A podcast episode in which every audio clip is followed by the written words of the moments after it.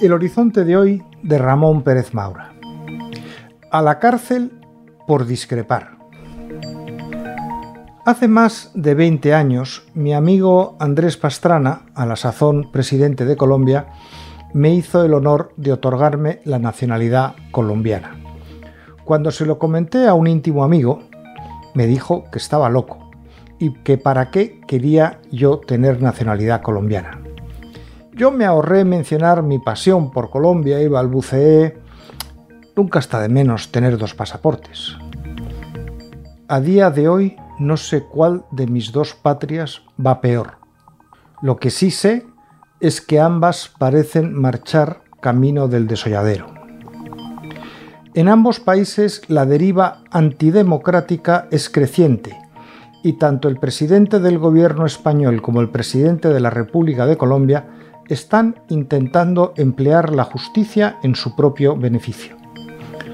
El cambio de posición de la Fiscalía en la investigación por terrorismo contra Carles Puigdemont ha sido la demostración de la vigencia de la célebre pregunta-declaración que hizo Sánchez en su día a Radio Nacional de España. ¿Quién manda en la Fiscalía? Sánchez controla el Ejecutivo ha vendido el alma del PSOE para poder tener una frágil mayoría en la principal Cámara del Legislativo y pretende controlar el Poder Judicial. Si lo consigue, España habrá dejado de ser una democracia equiparable con las del resto de Occidente.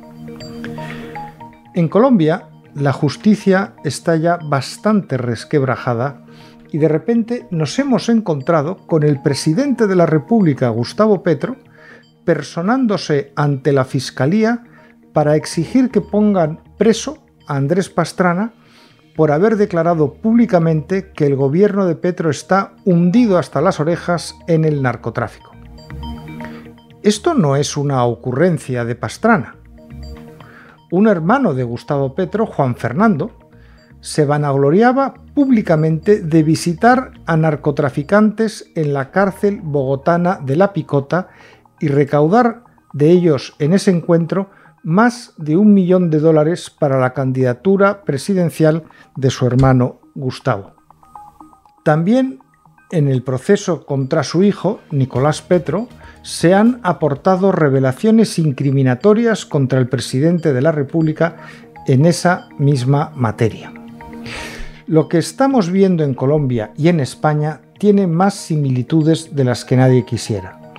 El intento de procesar a Pastrana, que en este momento es el más firme opositor a Petro, ha derivado en un ataque del presidente a instituciones básicas de la democracia, como son la libertad de expresión y el derecho a hacer oposición y disentir. Gustavo Petro, que lleva a Colombia camino de ser como Venezuela, enfrentado con evidencias que no puede desmentir, intenta ahora cercenar la voz que con más autoridad le está cuestionando. De hecho, casi la única. Y para ello está dispuesto a meterlo en la cárcel o forzarle al exilio.